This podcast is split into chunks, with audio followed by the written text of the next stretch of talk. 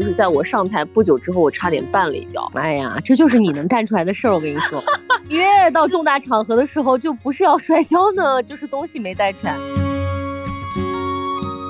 就像是杨萌萌这这样的一个人，哪怕在那儿拐了一跤，或者是嘴里面已经开始胡乱燃的时候，但他真的是面不改色。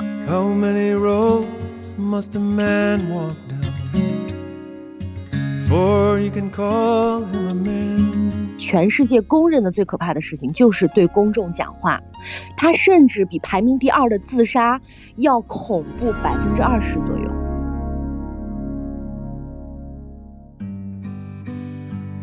欢迎来到机长之家，这里是虚拟出租屋里的隔空对谈，这里是相隔千里的姐妹云聊天。我是爱静，坐标甘肃陇南。哎呀，在陇南。对。各位好，我是萌萌，我在北京，差点就是在异地了，对吧？对我差点就在上海要录这期节目，结果我们俩呢就是 又错到了一起，所以我刚刚回到北京，然后我们俩都是舟车劳顿之后相约晚间，然后来录这一期机长之家。其实最近比较火的就是李佳琦的这件事情嘛，嗯，我看了很多的，就是博主对他这个公开的表达的抨击也好呀，或者是一些评论也好，嗯，看到了有一些我认为比较中肯的，但是大多数的我觉得都有一点儿让我觉得不是很舒服，嗯，就是呃抓住了一些这种。带情绪或者是一些带节奏的这个点不断的在放大，这个其实让我很不舒服。我其实想说一句可能会被很多人攻击的话，我能理解他。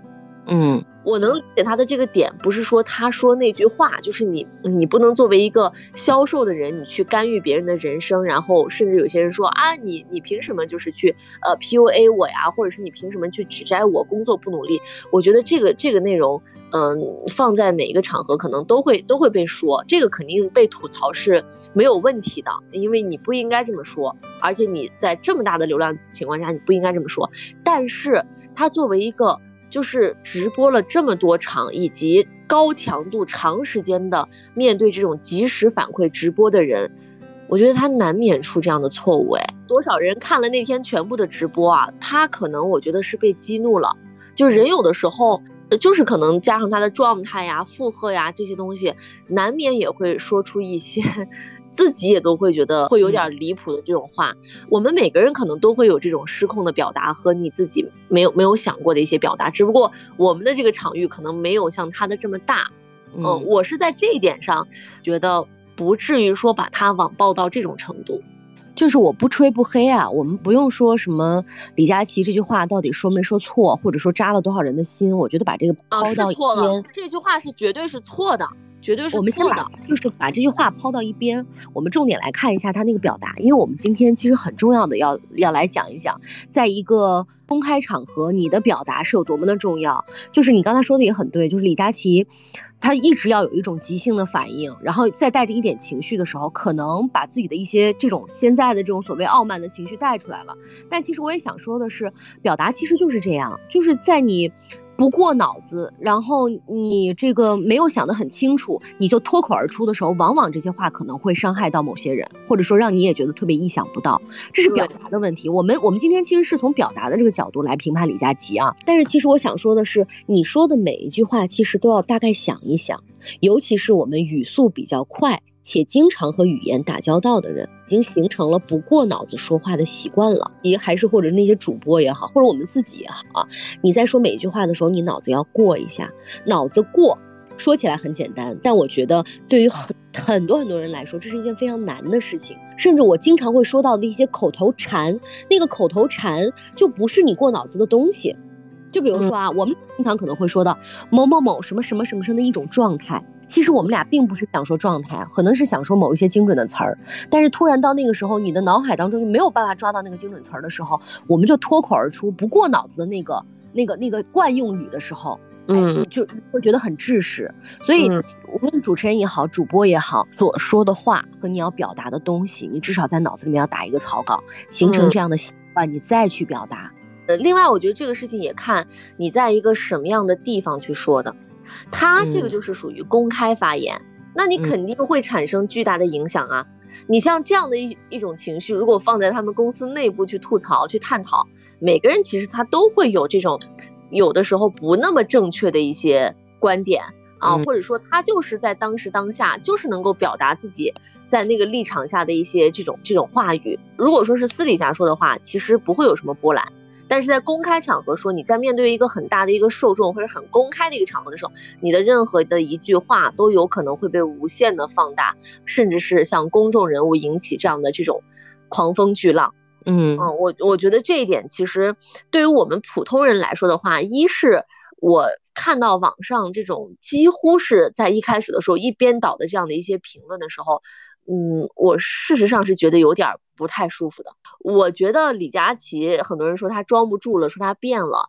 但是我们回顾一下他以前，就是也不是为了为帮他什么洗啊什么，我们也没有任何关系。就是以前的很多次的这个表达也好，或者是直播的场次也好，其实李佳琦一直都是一个高情商的典范。嗯，他的说话做事让很多人都非常的舒服。我们说，只要上台。你所有说的话，其实都是要负责任的，不管这个台是虚拟线上的也好，还是在线下的也好，所以就是表达很重要嘛。我们的表达也是需要很多设计的。当然，我们今天也想就是通过我们这一期节目的讲述，也想说到，就是所有的表达都是基于你前期很多的一些积累。呃，无论是你上台以后的表现是基于你前期勤奋的积累，那像李佳琦这样脱口而出的。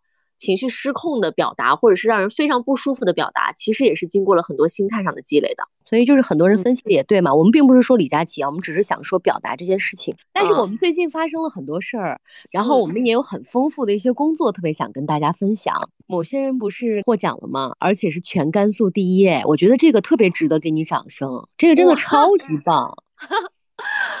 我最近获的奖还蛮多的，你说哪一个？哎呦，那您就一个一个讲一讲喽。最近这些就是荣耀和 title 还是蛮多的，然后就是发我自己都不太好意思发，但是让我确实觉得最意外以及最荣耀的就是刚才说的，就是甘肃省的这个第一名，因为这个其实我当时的预想就是能够得一个一等奖就可以了。一等奖的话呢，它是在全省选前三名，所以我最开始的目标我就觉得，哎，我应该能得个一等奖，然后不要给单位丢人就 OK 了。结果没想到呢，那个分数出来之后呢，我是第一名。哎，我觉得我都很多年没有当过第一名了，哎，所以恭喜你啊，谢谢你啊。所以呢，接下来的这个时间呢，我就会去到北京比赛。哎呦。所以我们俩异地奔现了呢。对对，所以就是不知道接下来的时间有没有可能会和萌萌在北京录一期同城的《机长之家》。我们俩也是在这个心中打鼓，以及在默默的祈祷啊。本身呢，我是想去北京躺平的，长长见识就好了。后来呢，也有很多的一些同行，就是给我发恭喜的短信的时候是这么说的：说希望你能够代表我们甘肃，真的能够冲出去。然后我想说，天呐，甘肃第一，然后代表甘肃冲出去，一下子就是又有了压力，你知道吗？嗯。然后那天其实我觉得我也是险胜吧，因为就从舞台发挥上和演讲发挥上来说的话，我觉得只发挥到了百分之八十吧，就是有一个非常明显的失误，在我上台不久之后，我差点绊了一跤。这就是你能干出来的事儿，我跟你说，越到重大场合的时候，就不是要摔跤呢，就是东西没带全。哎呀，就是幸亏那天 穿的还是那种球鞋，你知道吗？因为这次代表的是好记者讲好故事，就是舞台上为了缓解紧张，我就开始走动嘛。我一走动，把自己就是绊了一下之后，就是一脚没踩稳，就是强装自己非常镇定的在那踩了一下，但是我的身体的摆动是非常的明显的，你知道吗？然后下面的评委什么的其实都看到了，就是在那恭喜我的时候，我说：“哎呀，我说这这不好意思，今天还差点摔了一跤。”然后他们说：“啊，看出来了。” 但是。好在是定住了，所以我就觉得，其实每一次上台，你即便是觉得自己已经准备到万无一失了，但是基本上还都是会出现一些岔子，所以你就是考验自己的这个心态要稳住。总的来说，就是我其实这一年吧，或者是这一两年吧，经常会因为一些博主的身份啊，或者是一些其他的身份，总之就不是主持人的身份上台，慢慢的我没有那么排斥了。因为萌萌知道，就是我和他是两个极端。他是一个非常享受舞台，就是你跟我讲过吧，就是你一上舞台就觉得浑身都是来劲儿、兴奋，然后我就是一上台我就发愁和颤抖。我觉得大部分人都是你这样，像我这样的人是绝绝绝少数。就是我们的主持人同行好像都是这样，所以每次说到这儿的时候，其实我特别不像一个主持人，因为我一点儿都不享受舞台。就你知道，你们大部分的，就是单位里面的同事，也都对于上台这件事很害怕、很排斥。但我本人一看到台和那个灯光一亮起来的时候，比如说平时我要参加这样的比赛，我可能平时练的就是九十分，但我一上台的那一场比赛，可能就是一百二到一百五。超常发挥，什么绊倒啊，在我这儿是不存在的。然后我就会非常非常的兴奋，要想这件事想很久。哎，我要跟你分享的是，我这次去上海啊，也很意外。平时我都去上海开会，然后这一次呢是做一个认证，这个认证呢是一个讲师的认证，也就是说从此以后呢，我就是全国在某一个互联网领域，我是这个领域的讲师了。啊，啊对，所以我就我就刚好又借着这个机会呢，又上了一个小小的舞台，同时呢，我又在下面在培训那些即将要上舞台的人，所以给我的感触会非常多。包括台下有很多人会问我说：“哎呀，你怎么上去一点都不紧张啊？你怎么就能这么松弛啊？什么等等。”甚至我们在这个培训的过程当中，也有很多同事啊，还有老师啊，给我们的一些方法，我觉得非常的干货，今天可以教给大家。哎。天呐！所以我们说了这么久，终于讲到了今天的正题，就是世界上就分为两种人。不爱上台的人和爱上台的人，所以我们今天让那种 极度爱上台的人跟我们来分享一下，因为毕竟我们每个人其实虽然说上台的机会不是会像主持人呀，或者是像博主那么多吧，嗯，但是总有上台的机会。我们为了让自己稍微松弛一点，不要那么紧张，今天我们就来拜师学艺一下。另外呢，我本人马上也要去北京进京 赶考啦，然后我们就请萌萌老师来给我们提前上上一课，说一说就。就是如何在舞台上啊，能够表现的更好吧？我觉得这个是我们今天的议题啊。就是我们把舞台可以再扩大一点范围，就是公众讲话吧。我觉得这个可能会大家会更实用一些。你知道，我昨天在这个台上还跟大家第一句话分享的是什么？因为第一句话分享是为了缓解一下自己和台下的一种氛围啊，一种气氛，迅速让这个场域能够热火起来。所以我就问大家了一个问题，我说你们知道世界上最可怕的事儿是什么吗？然后台下就说未知、恐惧，然后什么迷茫、鬼什么之类的。我说不是的，其实呢，最害怕的事情，排名第一的，全世界公认的最可怕的事情，就是对公众讲话。它甚至比排名第二的自杀要恐怖百分之二十左右。这是你自己编的吧？我觉得 这是有数据的，所以就是每一个人上台或多或少的，真的都会紧张。我其实以前啊上台的时候呢，会微微有一点紧张。我觉得这个状态很好，它让你兴奋起来，所以让你在台上有种兴奋的感觉。但是后来我发现台上的少了之后，你再偶尔上一次台，你会特别紧张。我每次在紧张的时候，我就在想，王菲说过一句话，说她唱到现在了，她还是会上台紧张。哎，王菲都会紧张，那我们紧张还有什么可怕的呢？对不对？真的太正常了。无论是你上台干嘛，你都会有那么一个状态，就是心跳加速，然后好像脑子一片空白，对吧？所以你刚才说，你说你能从就是比如说你。八十分、九十分，然后你上台能够发挥到一百分、一百二十分，我觉得这点是最厉害的。就是紧张，大家都紧张，然后你能把这份紧张转化成一种脱缰的野马，就是 真的，就是我觉得我的身边有有那么个别几个同事啊，真的是上了台以后就脱缰了。那种脱缰就是人家就是蓄势待发，你知道吗？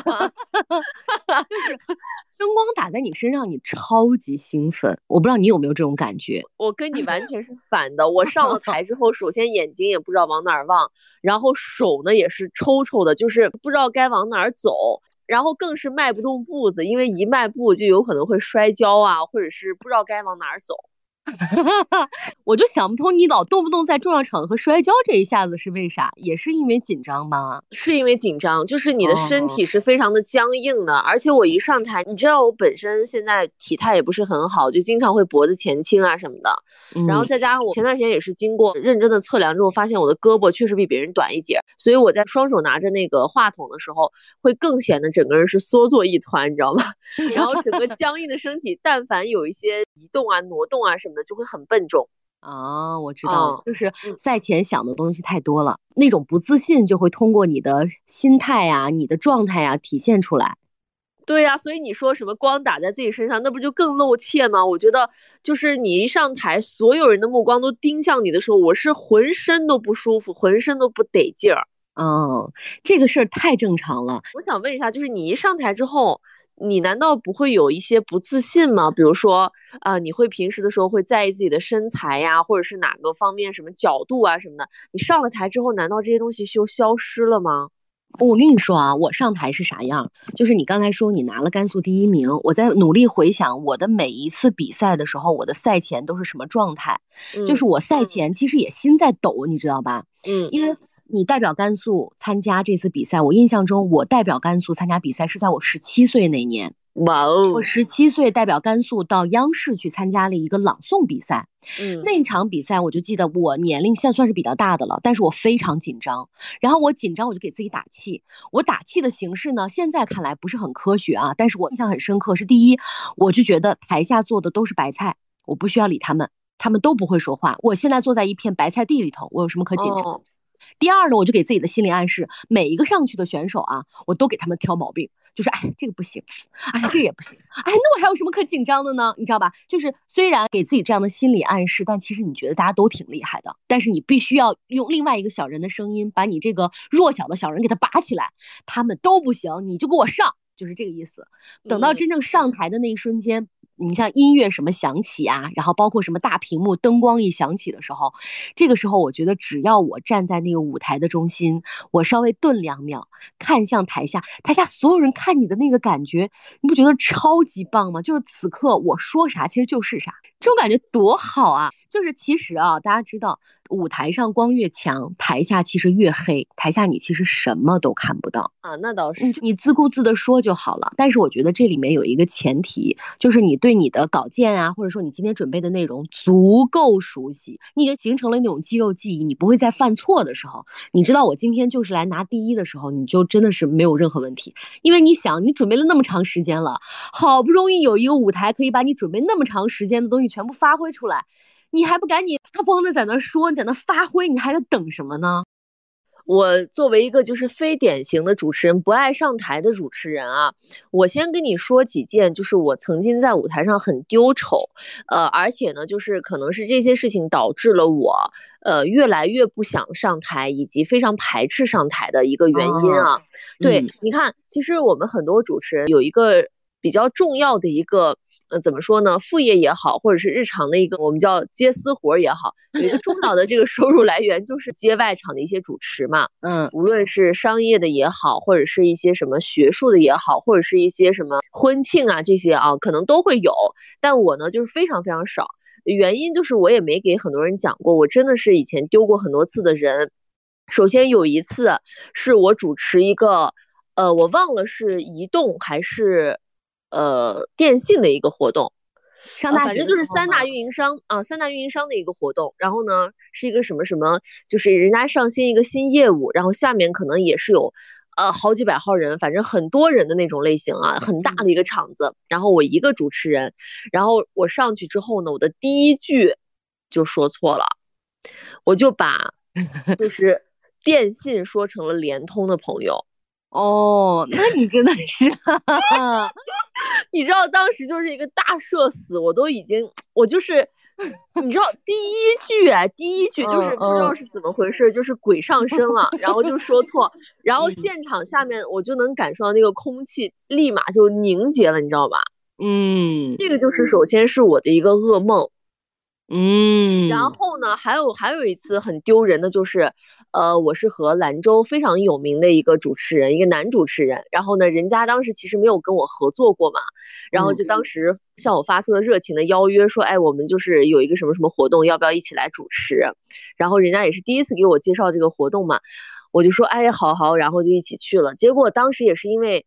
就是经验不足也露怯吧，然后也不好意思跟就是这个前辈说，我们多蕊几遍，或者是多就是啊对排练一下什么之类，因为人家其实已经是胜券在握了，嗯，我不好说，哎，你再陪我练两遍，或者我们再走几遍之类的，然后也是导致，比如说，呃，大概的场景就是，亲爱的观众朋友们，大家然后晚上好这一句的时候，我就已经说错了。你说的是我跟人家，我跟人家没合上，你知道吧？我就抢了人家，然后啊，我就先说了，然后反正我们俩就是应该是大家晚上好这个地方，我可能就先说了晚上好之类的这种，就给卡住了。所以这两次是我在台上非常明显的有就丢丑，而且是丢在最前头。然后我还害怕一个东西呢，就是我每次在主持的时候，我都不知道该穿什么。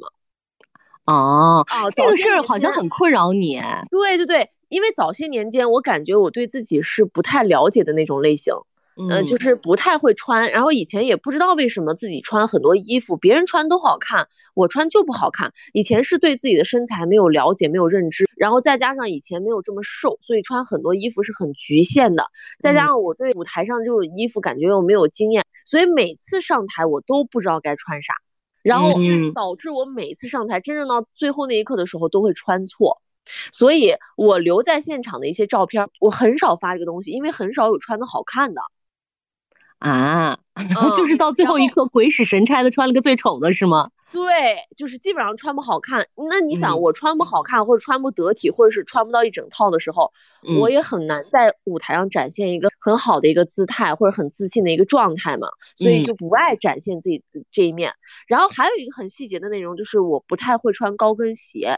所以我每次穿高跟鞋的时候，也会增加我走路的难度。再加上我，我就说，其实一比一般人小脑可能不太发达，就是所有的因素都综合起来之后，我在台上会非常非常的不舒服。我不能理解到你们那种，就上个台很嗨，然后一切都很享受，舞台就以我为中心的这种感觉。嗯，你有没有这种丢人的时刻呢？你可以先说一说看看。我仔细想了一下，我好像在舞台上崴过一次脚。你知道我有一双二十厘米的高跟鞋吧？你知道有参加过一个这个应该是一个晚会，就是非常正式那种带歌舞的晚会。我旁边那个男主持人我还不是很熟，但是呢，我就强烈要求他，我说我说上台你一定要扶好，我今天的鞋非常高。他说没问题。结果我们走在那个台是搭的，你知道吧？走到那个舞台中间的时候，我的鞋一崴啊，我整个人就歪到一边去了。然后我迅速抓住他了之后调整了一下，然后稍微淡定了再往前走。啊，你知道我我就是比如说遇到什么突发情况的时候，我脸上是没有任何表情的，我就不会觉得这是一件多么尴尬的事情。哦，然后大概是这么一件。哦，我突然想起还有一件，是我这个回去主回学校主持那个毕业十周年晚会的时候，就在前一段时间。就犯了一个什么错误呢？就是不是要介绍领导吗？大概呢，我看台下有那么六七个领导是由另外一个学生在主持的啊，让我们欢迎校长谁谁谁，副校长谁谁谁啊，欢迎他什么之类的。这六个人，我明明就看着六个人，但是呢，旁边那小孩在介绍的时候介绍到第五个，他第六个的时候停顿了一下，我呢中间就插了一个，让我们用热烈的掌声欢迎所有领导的到来，把人家最后没有报，你知道吧？哦。这是你能犯出来的错误啊！我就我看了一下，大概我觉得是齐了，因为中间他停顿了很长一段时间，如果没有人接话的话，场子要冷了。嗯，孩子们又没有经验，我就赶紧拿了一句，拿了一句之后呢，这个小孩迅速的在我说话的同时又介绍了另外一位领导，啊，这就很不完美。但是我是怎么化解的呢？然后我说，我说要特别感谢您的到来。台下所有的老师都是我们的恩师，也是看着我们长大的，所以我们在这个青春的过程当中，无论犯什么样的错误，老师永远对我们是微笑以对。感谢您的包容，也谢谢您的到来。我就加了这么一句，然后下面就雷霆般的掌声为我的机智点赞，哈哈。就大概这么一个失误，站在台上，每每次我说这种即兴的话的时候，还觉得哦挺好的，挺牛逼的，就是然后就更加兴奋。我往往参加一个活动，我都觉得这个活动怎么这么快就结束了？天呐，怎么这么快？好难过啊！每次说结束语的时候，我都觉得好难过，活动要结束了耶，就是这种感觉。那你就丢过这么两次人吗？没有丢过其他的人吗？嗯，几乎没有，因为如果比如说我要在这个过程当中出错误的话，我会把它化解，所以没有犯过特别严重的错误啊。我觉得，我觉得就是你在主持的过程当中，或者在演讲的过程当中出现大的这种问题的时候，第一，你不要慌嘛。第二就是无非就是领导名字叫错了，或者是什么位置叫错了，你稍微垫那么两句也就也就 OK 了。而且你要是觉得这件事特别丢人的话，那你后面就全场就是完蛋砸锅。嗯，我有一次参加演讲比赛的时候啊，我的前后两句是颠倒的，我背的非常熟了，但我不知道为什么那两句就就颠倒了。我脑海当中知道是颠倒的，但是我心里面笃定的就是台下反正也没有人看过我的稿子，无所谓。我把后面那句话说完了之后，我又倒到前面又说了一遍。然后说完，我又把我这句话说了一遍，但是我整整个非常非常的淡定。明白了，我突然想起来，我们两个人一起站过很多舞台吧？好像是没有吧？有，你看我们台庆的时候，然后还有我们各种那个职工，职工春晚。啊，对我都是往后退的那个人啊。啊，对我以前是以为没有给你安排特别。好的 C 位的那些角色，你可能不高兴啊？你怎么，你怎么会有这样的感觉？是因为我的脸上显出来不高兴，还是对对对？你可能是紧张，然后但是脸是透的，所以我就一直以为是不是因为我们可能没有给你安排太多的台词？脸是透的，那你不是很高兴吗？心想说就不让你上，根本就没有，哪里是这种人？我是要照顾到周围人的人，好吗？我一看谁不太高兴了，我会在想说，是不是因为给他安排的太少了，他不开心，没有把他只放在 C 位上，他不开心，根本没有想过你们这些人竟然是因为紧张。我就跟那种 KTV 里面你别叫我去玩游戏是一样的，我巴不得缩到最后面去，真的别让我上台，你知道吗？或者是给我一个小小的窗口，就是有一些那种。即便是砸锅了也无关紧要的这种露露面就可以了，就是我参与一下，其实就完全是 OK 了。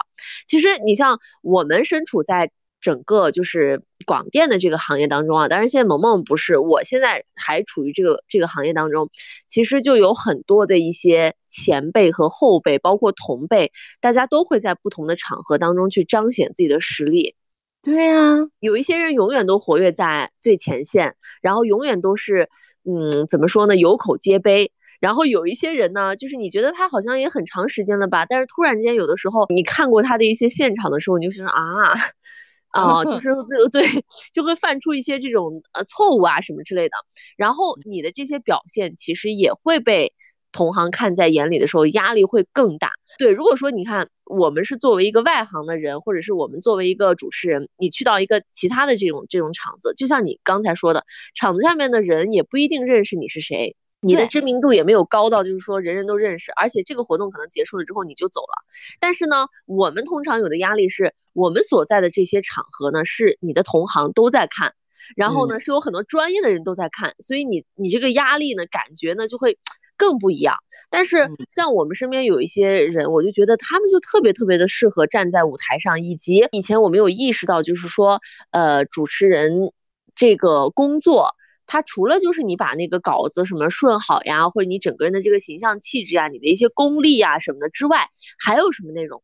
直到有一次我们有一个前辈姐姐跟我讲了一些细节之后，我就真的觉得说，活该人家就是有口皆碑，业内第一，或者是业内 top 吧这种级别的。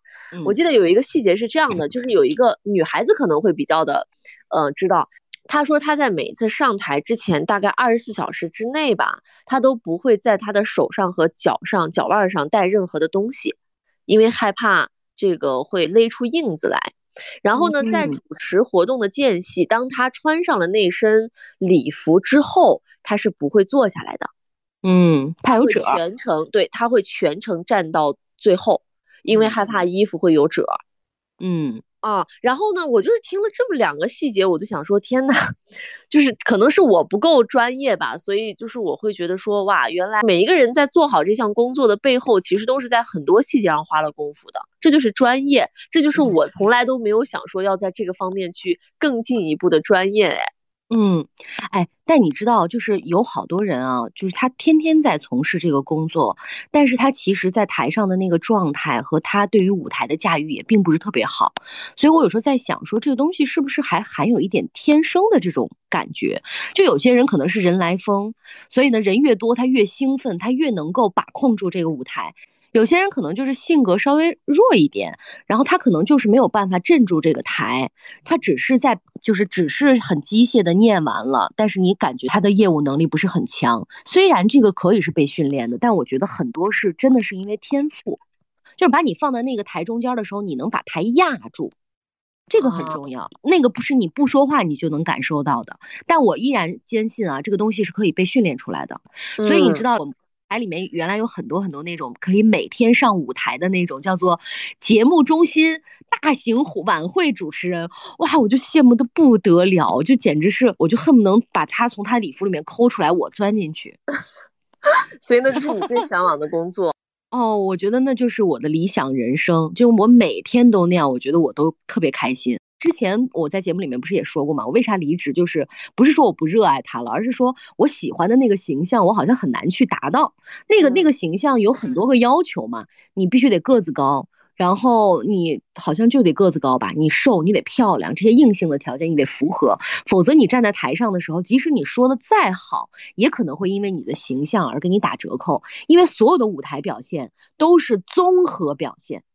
这个非常重要，就像你刚才说那个勒痕也是，它是个综合表现，它一定不是说你说的好，或者说你单纯长得漂亮，它就能怎么样，它是结合了很多，包括你的眼神、你走路的姿态和你自信的那种感觉，以及你强大的气场，我觉得这都是综合在一起的。嗯，所以如果说现在让你，比如说给我加个小灶。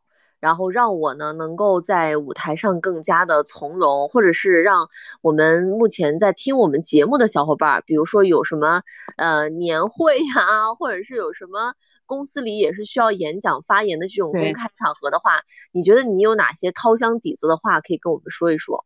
哎呀，我跟你说，这期节目真的做的太是时候了，因为我去培训的是什么呢？就是如何教大家在公众场合能够自如的说话。哦，快来快来！哎，真的，这个我先给大家说一个理论啊，这个理论呢叫做五五三八和七，这代表什么啊？百分之五十五代表你的仪表，这仪表是什么呢？就是你不说话站在那里，大家就大概知道你是一个什么样的人，或者说你是一个什么样的状态。所以这百分之五十五来自于你的仪表，仪表非常重要，无论是你的穿衣服，还是你的气场，还是你那个自信的状态等等，就是你不说话，你站在那里。你就已经有百分之五十五的人会给你百分之五十五，你的得分就已经在那儿了。其次，百分之三十七是什么呢？是你的语音面貌。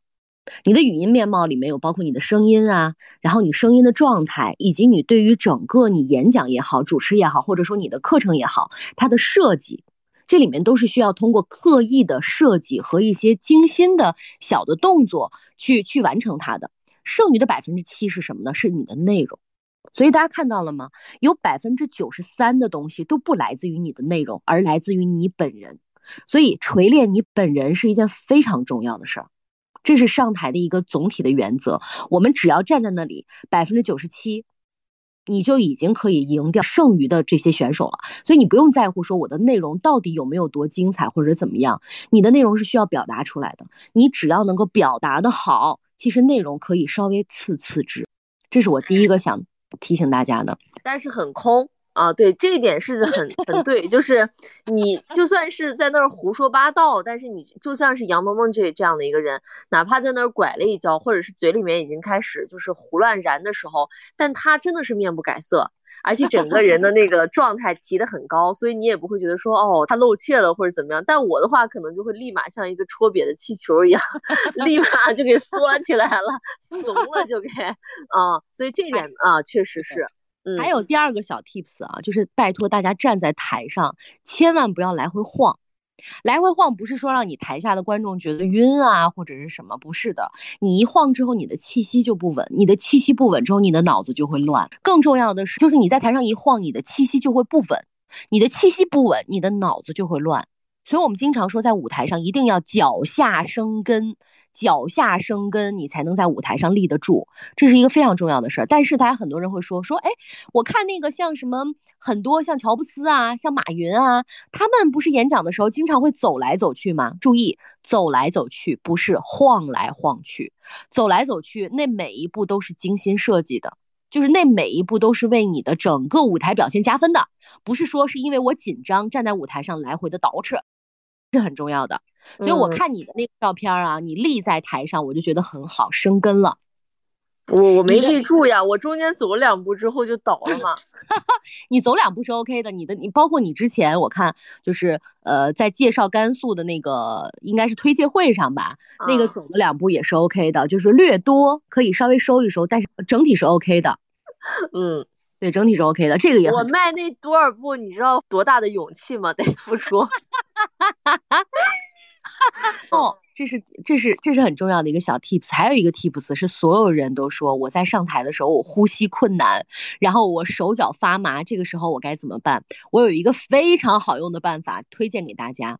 你想你你心跳加速会影响的是什么？就是影响的你的说话，你声会抖。你发现了吗？尤其是好多人一上台的时候就声声特抖，或者是声音拔得很高，要么就是语速很快，这种状态他一定是紧张了。所以我们现在为了让我的语调保持平稳，我的心态已经没有办法保持平稳了，对不对？那我反向把我的气息调匀之后，那我的心就自然而然没有跳得那么快了。那如何把这个气息调得比较匀呢？教大家一个特别好用的方法，就是你找到任何一个有棱角的地方。你把手放在那个棱角的地方，那是一条平线啊，你就放在那个有棱角是且是平线的地方，你跟着你的手一起慢慢的发啊，听到我的声音抖了吗？对，然后你一遍一遍的把它调啊，直到你的声音是啊，没有任何抖点的时候，你的心跳也会慢慢的降下来。这个方法百试百灵，不要去深呼吸。深呼吸，我告诉你，你会越来越紧张。啊，我就是深呼吸。那你有没有觉得越来越紧张呢？上台的时候，你的心跳并没有被你调整好。不是我，那到了上台以后，整个人已经就是昏头了，所以 没有这样的评测。但是我会大口呼吸，因为就是已经这几次就是非常的重要的场合嘛，非常非常紧张，我就会让自己就是大口的，就是去呼吸，呼吸，呼吸。嗯嗯，那目前没有什么实操的一些对比结果。我我我完了再试一下你这个，对对，就是先把你的气息和你的声音调稳，你的心跳就不会那么快了。你可以试一下，你可以试一下。其实无非就是紧张的问题。还有第四点，刚才说到第三点啊，第四点最重要最重要的一件事情就是练习。第五件事情就是多练习。第六件事情就是多多练习。你要练到什么地步？就是你已经脑子不过脑子了，你嘴里面依然能把你的所有的这个呃演讲稿能脱口而出的时候，其实场上大大小的场合你都是可以应付的。哎，这点我觉得真的，这点就是命脉哎。当然了，这是最重要的一个 tips。你想，我我一直以为我就是可以上台搞定一切的，但是我会发现说，如果你缺乏练习和你在这件事情的重视度不够的时候，你上台嘴里面还是会拌蒜。所以我的秘诀就是一定要多练习。我有一次参加一个上大学的时候参加一个演讲比赛，当时也很重要，当时是全省的演讲比赛。我参加那场比赛的时候，我我的那个稿子，你知道我整整读了多少遍吗？我读了八百零七遍。我为啥记得这个数？就是我让我妈掐着那个掐着那个计算器，我说我读一遍你就给我摁一遍，读一遍我就摁一遍。我从早上起来一睁眼，一直到晚上睡觉的时候，反正我是怎么个，就是我不是背啊，我就是会念。因为念的过程当中，你会有你那个情感会加进去。一背的时候，你可能就会忘了那个情感。我就念一遍一遍一遍一遍的念，不停的念。吃饭的时候也念，上厕所的时候也念，嘴里面就一直不停。就一直不停，一直到就是比赛那天，我还是在不停的念。大家不是都已经放松心情了吗？不，我就是要让它形成一个肌肉记忆，在你形成短短暂空白的时候，你的嘴不需要跟你脑子走，完全你就脱口而出了。而且就是你最好啊，如果是记性特好的那种人，你就仿佛那个稿子就在你眼前，你知道你那个字儿到了第几行，那你就不会出啥问题，你的脑海也不会再泛什么白光啊之类的。所以一定要多练习。哎，这点我也很想跟大家分享一下。我觉得我也是从今年开始摸着一些门道了。你怎么早没跟我交流这些呀？我带的这种演讲的学生，这些学生从来没有下过前二，这是我的战绩。然后我自己比赛没有下过第一，这也是我的战绩，就是让我很天啊！我不好意思说让你来找我，但是我我一直以为你是不喜欢这些。不是，我是不喜欢，但是我现在不是就是必须得用到了吗？然后呢，在我没有办法就是不耻下问的这个前提下，因为不好意思，然后再一个就是你们可能也不知道我我跟你们的差距也不好，就是说拿出老师的姿态来教我，你知道吧？所以就在这儿 硬在这儿自己在这儿就是琢磨。然后我觉得我今年是稍稍有一些进步的，就是因为上了几次这种大场合之后，把我给练出来了。然后呢，让我在这个过程当中，其实自己也总结了一些经验。我一直以为是得益于就是一。我可能这几次演讲啊，包括上台的内容，都是我自己稿件，其实我自己会比较熟悉。再一个讲的内容呢，是自己比较喜欢的一个内容，而且呢是相对来说比较自信的一个呃内容。我觉得这个可能是一个最主要的一个点。第二个点，我把它归结于我穿的衣服是我比较舒服的，就是我不穿礼服了，然后呢我也不穿那个高跟鞋了，我穿的球鞋和一些比较呃偏休闲一点的这个衣服，我觉得整个状态很舒服。我。本身是把就是这几次我表现良好的原因归结于这个，但是你刚才说到这个肌肉记忆的时候，我突然之间就想起来了。你想，我今年完成的两个大挑战，一是在四月份的时候，六分钟的脱稿要跟着后面的视频画面一帧都不能错，我是没有出错的。第二就是我这次在这个省上打比赛的时候，呃，八分钟的脱稿。而且就是我不能在提前结束，我也不能超时的情况之下，几乎是完美的卡着那个点把这个给完成了。嗯，这两次这种大型的长篇的脱稿的内容，其实我就是把它形成了一个肌肉记忆。嗯，而且我在形成形成肌肉记忆的时候，我还有一个方法，我不知道你用过没，但是我用过之后，我觉得特别好，就是我每次在背的时候。我进入到那个状态的时候，我会非常的勤奋，就是一遍又一遍，一遍又一遍的，我会去背嘛。就是我不管身边的人现在在干嘛，反正我嘴里面就是嘴里面眼睛闭上就跟念经一样，然后是就是旁边的人看起来可能有点像神经病啊，但是我会自己把自己进入那个状态，我就是不管别人，就像你就是几百遍，或者是我从现在开始卡个时间，我一遍过是多长时间，我就今天晚上比如说我要过一百遍或者过几十遍，我就让自己要大量的过。对，然后呢，在这里面我有两个点。一个是我在自己背不下去的时候，或者当下你可能状态不是很好，你实在背不动了。再一个，比如说你每天早上起来的时候，是不是有一个醒觉的过程？然后那个时候你也不可能调动自己的脑子去背的时候，我一般会怎么样呢？我会把我的演讲稿录下来。嗯，录下来之后，我会对我录下来之后呢，会在我背不动的时候，我就会去不断的播放，嗯，不断的播放，给自己灌这个耳音。然后呢，我在听这些就是我自己念出来的这个呃录音的时候，我又会通过这个录音去想那些文字，它在我稿件上的什么位置？对，啊，然后呢，我就通过自己自发的背，加上在听，然后再想位置，这样的话就会让我背得更牢固。当我把这个稿子的基本型已经背下来的时候，我会采取第二个方法，就是呃一遍过，就是我开始模拟我自己在台上的一种状态，比如说。啊，我现在开始演讲我山川的表情，我从第一句话开始，我开始往后走，对吧？嗯，如果说在这个过程当中，我但凡出现了一点错误，重新来，嗯，啊，我就立马把自己打回去，重新来，就是我不能让自己中间有那个卡顿，然后就这样一遍一遍一遍过完之后，过到差不多的时候，我就开始，嗯，不重来了，就是等到中间万一有什么卡点，我就会让自己顺着说过去，假装我现在就是在台上。我现在已经出现这个错误了，我应该要怎么办？所以基本上这是我现在背稿子几场大赛下来之后，我总结出来的经验。第一个就是像念经一样的旁若无人的背，第二个就是背不动的时候听，再往里面灌。第三一点就是一遍一遍一遍这样的过，是完整的过，不要停。这是我总结出来三个。然后当我形成了这样的一些就是肌肉记忆的时候，我发现我能够在。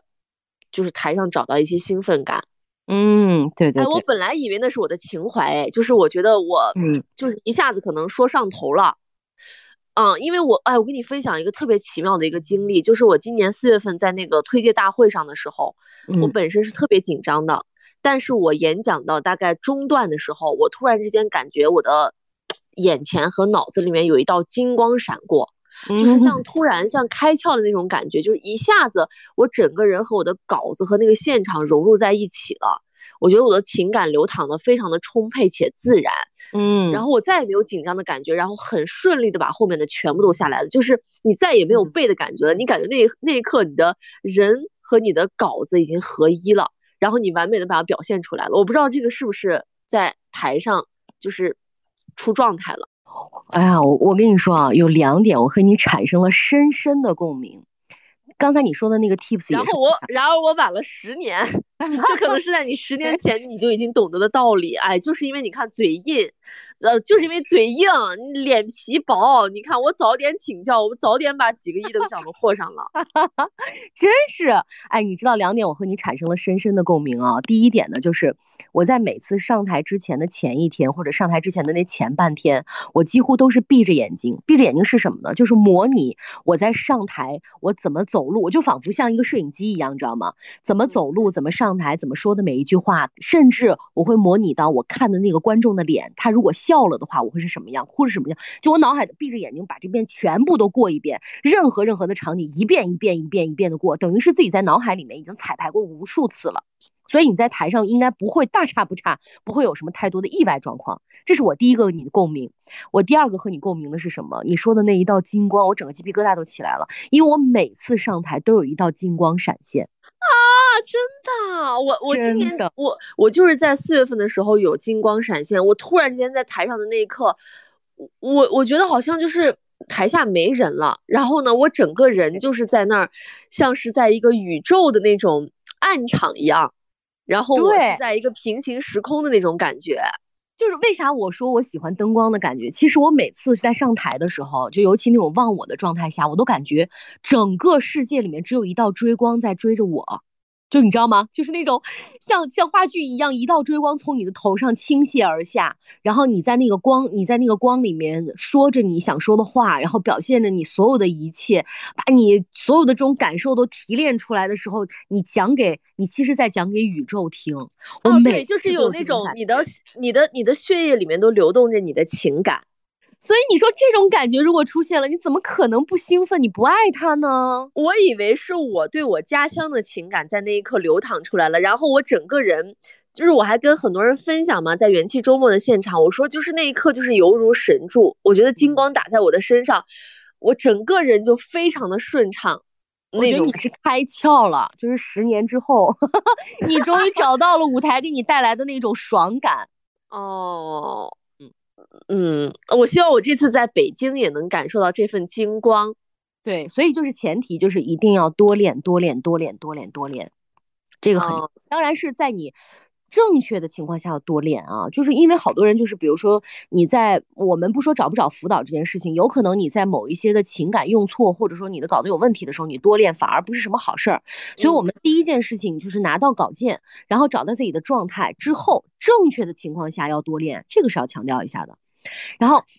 我还要跟你说什么呢？就是每次在每次在台上，无论是说你在我在主持也好，还是说我在跳舞唱歌也好，我每次闪现出那种感觉的时候，我都希望时间慢一点，而且我真的能够感受到时间仿佛慢了下来，就是全世界安静的那种，那种极其忘我的。其实这个是心流状态啊，对，它跟你的内容也许相关，但它一定和你那天在那个在这件事情上的那种付出、享受这种感觉是有关的。嗯，但是前提真的就是已经非常熟练了，就是不要妄想说我们现在有什么技巧，然后上去之后，呃，就让你立马能够就是非常的收放自如。我看来了，这个前提就是你对你的稿件真的非常非常熟悉，然后你把它发挥出来，找到那个感觉，哎，就可以了。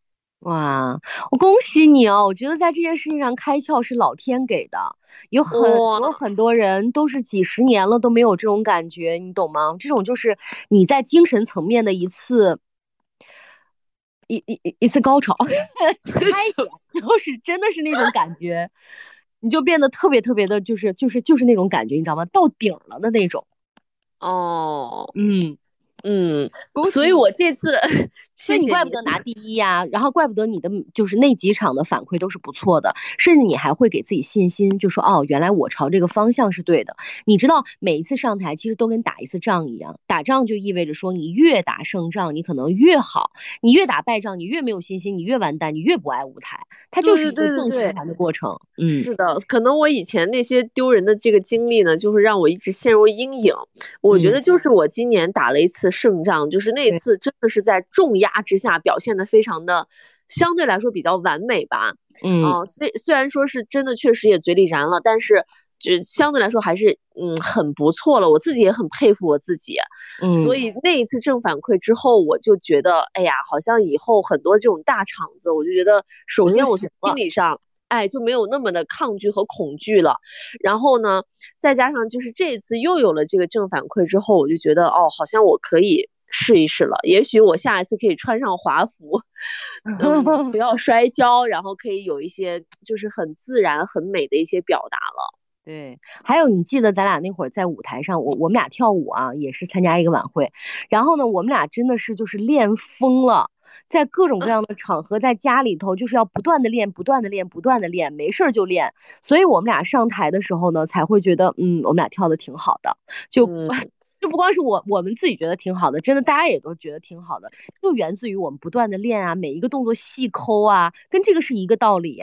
嗯，对，是的。然后再后来，其实我还上过一次台跳舞，也是把动作给大忘记。那次就是练的那个程度完全无法媲美我们同台的那一次，所以我就觉得，对，就是在舞台上绽放的那个感觉，前提就是练。无论你是上去干嘛去了，只要足够熟悉，我觉得都是，嗯。会有不一样的这种感受的，但你知道我这么多年上台，我会明显的感觉到自己的一些变化，嗯，就是尤其这几年，我为啥现在越来越喜欢这个年龄的自己了啊？以前上台的时候，你发现你要么就是念稿，要么就是说一些特别空的话，那空的话就比如说什么，又是一年秋高气爽啊，又是一年春来到，类似于这样有的没的的话啊。但是你发现现在有了生活阅历。然后有了这种很系统的表达和你的逻辑思维之后，你在上台说的话是很有内容、有重量，且是你亲身经历的。就如果我现在在说秋高气爽，那我后面一定会说秋高气爽给我们带来的人生哲理，是我真实感受到的，是我真正能够感受到那一片那一片秋风在我身上划过的那种感觉。所以我在描述的过程当中，也会也会让大家台下更有这种真情实感。嗯啊，你知道。我我因为我我已经很久没有穿礼服上台了。我上一次穿礼服上台就是主持我们学校校庆的时候，我说的每一句话，跟台下的这个学弟学妹们在交流的时候，都是我的真情实感。甚至我在最后的时候就完全脱词儿了。我说的是什么呢？就是我说我很羡慕你们的青春，你们可以犯错，然后你们可以有更多这种想象的空间，你们还有大把大把的机会。希望你们都能够成为最好的自己。类似于这样，是我真的想说的。是我经历了这十年之后想表达的东西，我突然发现表达的特别顺畅，但是当然也有一个。是你这么多年你的积累啊，你的积累不仅仅是你不不是说你刷抖音就能积累来的，是是你这十年你的你的跌跌撞撞，然后你看过的书和你脑海当中经常写过的一些文字，它结合在一起的，其实就是你的经历。所以我一直认为主持人这个行业真的是年龄大了才是炉火纯青的时候，你是一个生瓜蛋，然哦真的你没有什么可说的。我就记得那会儿我刚刚当主持人上台的时候，你只能念稿啊，那些稿你根本都念不懂。所以我现在最好的表达是什么？就是比如说我在我在我现在的工作场合，可能需要对公讲话，当然没有那么大的台啊。我的准备也是非常，就是让我的同事觉得很诧异的。大会小会，如果我一旦要上台讲话的话，我一定是要要穿的很职业，平时不那么穿啊，就是要穿的很职业。然后我那个准备的稿件，然后包括我要说的话，我都是要前几天要过很多遍。就是我现在越来。越来越珍惜那种可以在公众面前讲话的机会，并且也越来越知道自己要说什么，和我希望台下的人能够得到什么样的反馈和帮助大家的是什么。所以在这个方面还会有一些不同的设计，甚至我在台上，比如说问大家的一些问题和大家的一些互动啊，都是脑海当中要过一下，要设计一下。我以前在台上是非常强势的，强势到什么地步呢？就是你们要怎么怎么怎么怎么样。但我现在发现，说你要想跟台下的观众拉近距离的话，要避免这些话，啊，是我我举个特别简单的例子，以前我可能上台讲课啊，或者是跟别人聊天的时候，我会说你听懂了吗？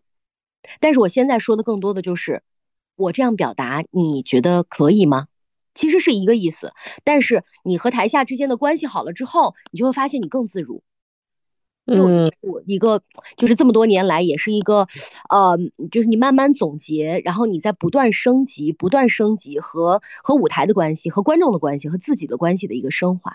嗯，啊，还有一个点啊，就是像我每次嗯，我从现在就是我以前可能没有注意，然后我现在也会观察，有一些人，包括像评委啊，或者是有一些在公开场合可能会被 Q 到的一些人，他是很随机的被 Q 到的要去发言，哎，比如说。啊，来，我们有请这位这个朋友来讲一下。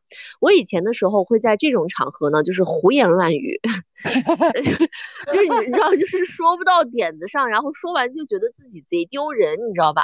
嗯。然后我现在就会发现，有一些人，人家怎么在被临时 Q 到的时候，同样是非常的自如，同样是非常说的话呢，让人觉得滴水不漏。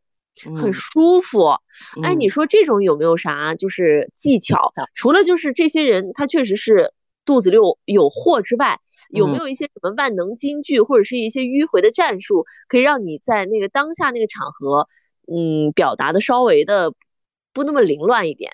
太好了，我跟你说，你这问题提的太好了。我觉得就两点，第一点就是你在任何场合听别人会啊，或者说参加这种活动，有被 Q 可能的时候，你都需要做准备。你大概要说的是什么和你对这个东西的感受，你都要脑海中过一下，一定的，你要做有质量的观众啊！天哪，这么卷吗？那我就是带个瞎脑子去听不行吗？就我每次就是看到有人拿话筒的时候，我都会在想说，如果这个话筒交给我了，我要说些什么？然后就在心里面默念。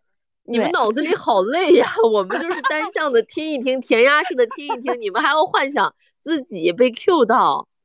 哎，但你想啊，就是突然一下，你脑海当中一片空白，突然 Q 到你的时候，你说你说啥呢？你紧不紧张？你丢不丢人？是不是会有这种情况？所以你把头躲起来，什么不要 Q 我，不要 Q 我。对，就是我只会想这样的办法。哦，那我觉得以后你既然现在已经拿到了一些战果之后，就应该要有这种感受了，就是人家一旦把话筒递给你的时候，你。你大概要想一想这个场景，你要说什么，然后这是一点啊。第二，我觉得要教给大家一些技巧。这个技巧呢又分两点，最好用的讲话突然被 Q 到，讲话的时候要讲，就是第一个小技巧啊，就是要讲一二三四，要有逻辑。这个一二三四，你就就把它理解为逻辑。哇，我我觉得我觉得是哎，就是叫什么来着？嗯嗯，叫啥？就对我就特别佩服这种能讲出一二三四的人。我心想说，咋想出来的一二三四呀？那么短的时间之内，你就要想出一二三四。但是你仔细听一听他的话，到底比如说是多么多么的有质量，我觉得也未必。但是他一旦列了一二三四，你就能明显的感觉到这个人是很有层次、很有逻辑的。那我说不到，比如说我现在一和二我能说出来，我说到三我就说不出来了，怎么办呢？三总结呀。三抒发你的情感呀，好，这就是我要说到的第二个小技巧。第二个小技巧呢，叫做总分总，就是特别适合那种被 Q 到的。总分总是什么？总，我对这件事情的看法是什么？分，你的情况，你的表现是什么啊？你的这个这个这个，你你你你所说的这些，那我的理解是什么？要分。最后一个来说一说我的感受，先说观点。再说别人，然后最后呢来说一说自己的感受，这就是一个非常完整的回答的答案。哦，你你仔细想一想，你特别佩服的那个人，大概是不是沿着这个方向在走？就是他一旦形成这种讲话的思维逻辑的时候，他在任何一种即兴的情况下，他都按照这个模板往里套东西就可以了。嗯，我还有一点就是我发现啊，也是我最近在。呃，为数不多的观察当中总结出来，让人很舒服的一些人呢，会在每次接过别人的话头的时候啊，先会说一些这种客套话，嗯，也不算是客套话吧，就是他会，嗯嗯，首先有一些，我觉得就是这种通用句式。啊，比如说感谢今天会有这样的机会啊来发言啊，或者是感谢刚才呢这个谁谁谁给我这样的这种呃这个提问，或者是怎么怎么样，就是他首先会感谢一堆人。然后等到这一堆人感谢完了之后，基本上你的脑子好像也可以去思考一些内容了，然后也可以往下顺一顺了。再一个就是也会让现场的人比较舒服了，然后他才会接着往下说。这个也是我最近好像发现的。像我如果以前的时候别人让我说啥，我就是一股脑的上来之后就开始。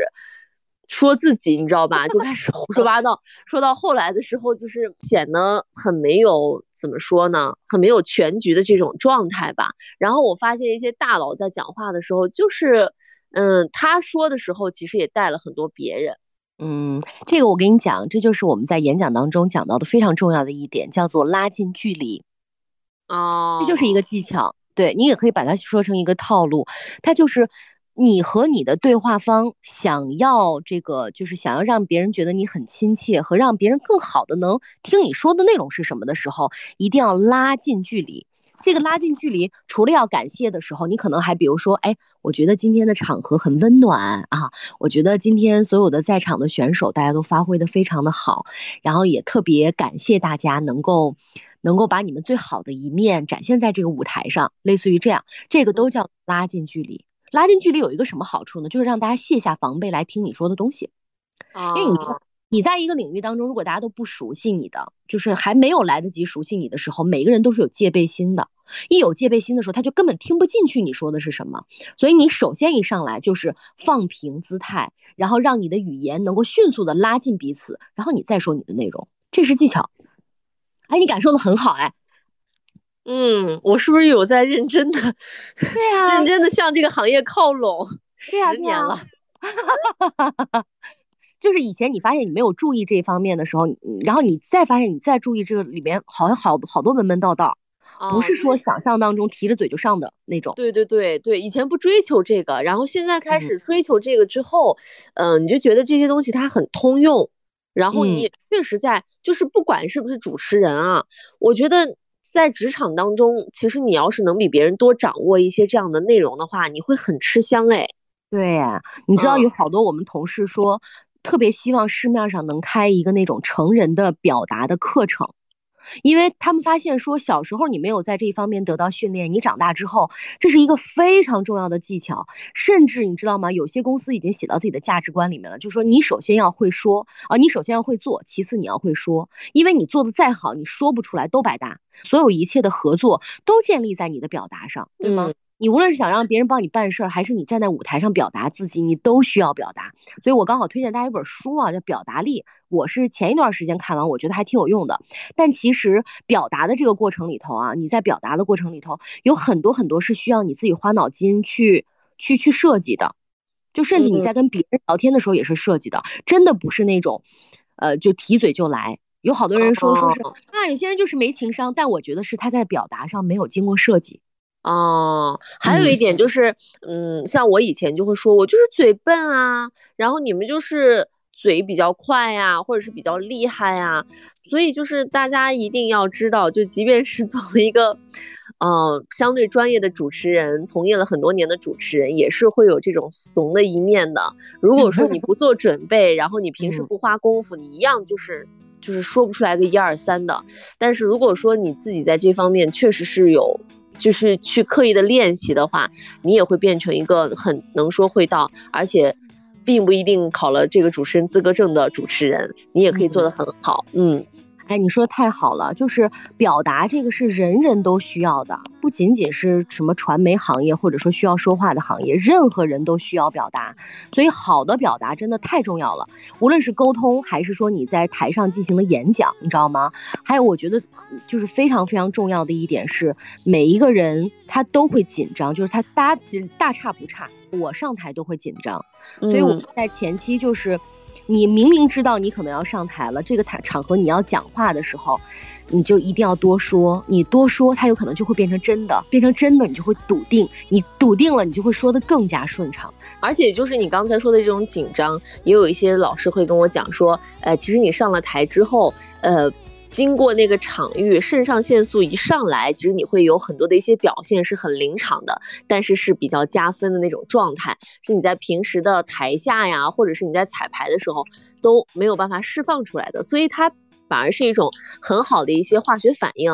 你也可以把这种紧张就理解成你的肾上腺素马上就要来给你加持了，然后会让你在整个场合当中表现得更加兴奋，然后更更有状态。嗯，对，就是就是轻微的紧张是好的，因为轻微的紧张会让你的状态变得很紧，你就整个人不是卸下来的，不是觉得这个特别不重要。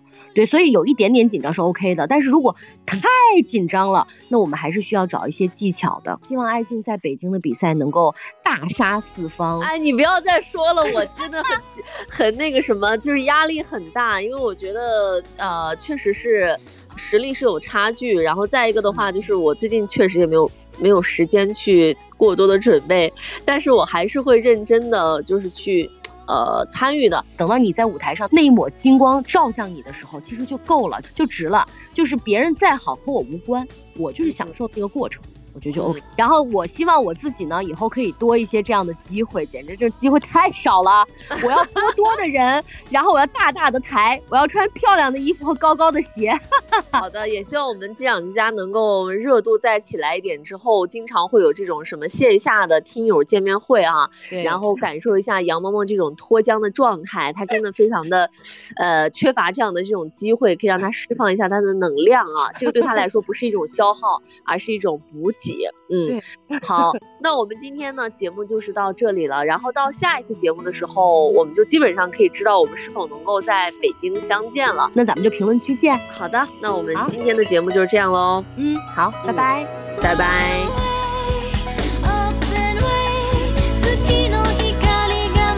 の